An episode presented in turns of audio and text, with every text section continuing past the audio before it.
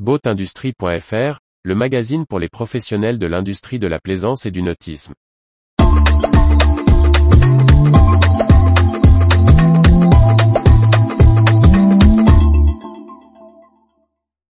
Dream Yacht Charter, les clients doivent accepter de naviguer sur de vieux bateaux.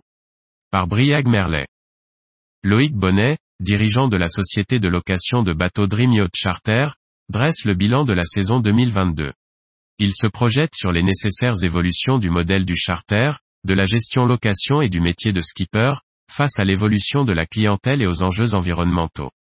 À l'heure du premier bilan de la saison 2022 de location de bateaux, Loïc Bonnet, dirigeant de Dream Charter, se veut d'un optimisme prudent, sans pour autant cacher sa satisfaction sur la fréquentation de ses bases.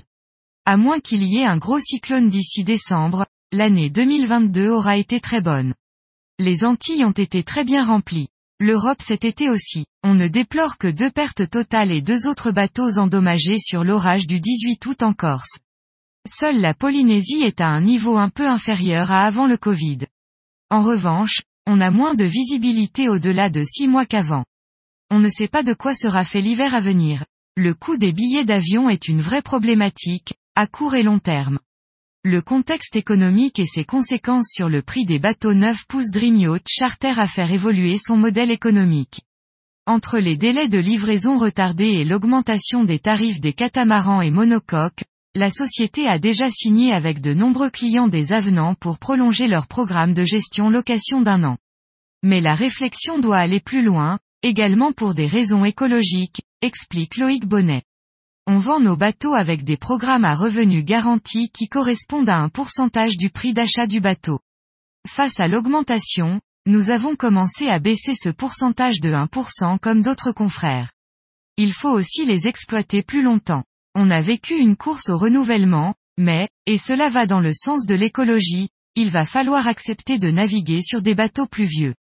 Pour ça, les chantiers doivent faire des bateaux plus durables pour être exploitables plus longtemps et les clients doivent accepter des bateaux de 8 ans qu'aujourd'hui ils refusent.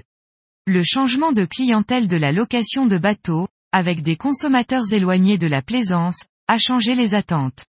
Le recours aux skippers se développe toujours plus, mais les professionnels ne répondent pas toujours au profil recherché, qui ne doit plus que savoir naviguer, mais aussi servir de guide et de steward à bord.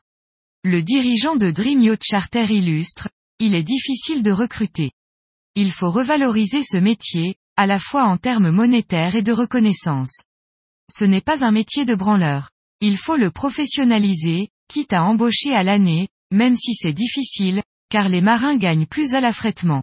Il y a un travail à mener avec la Fédération des industries nautiques, comme une académie pour former au tourisme et à l'accueil.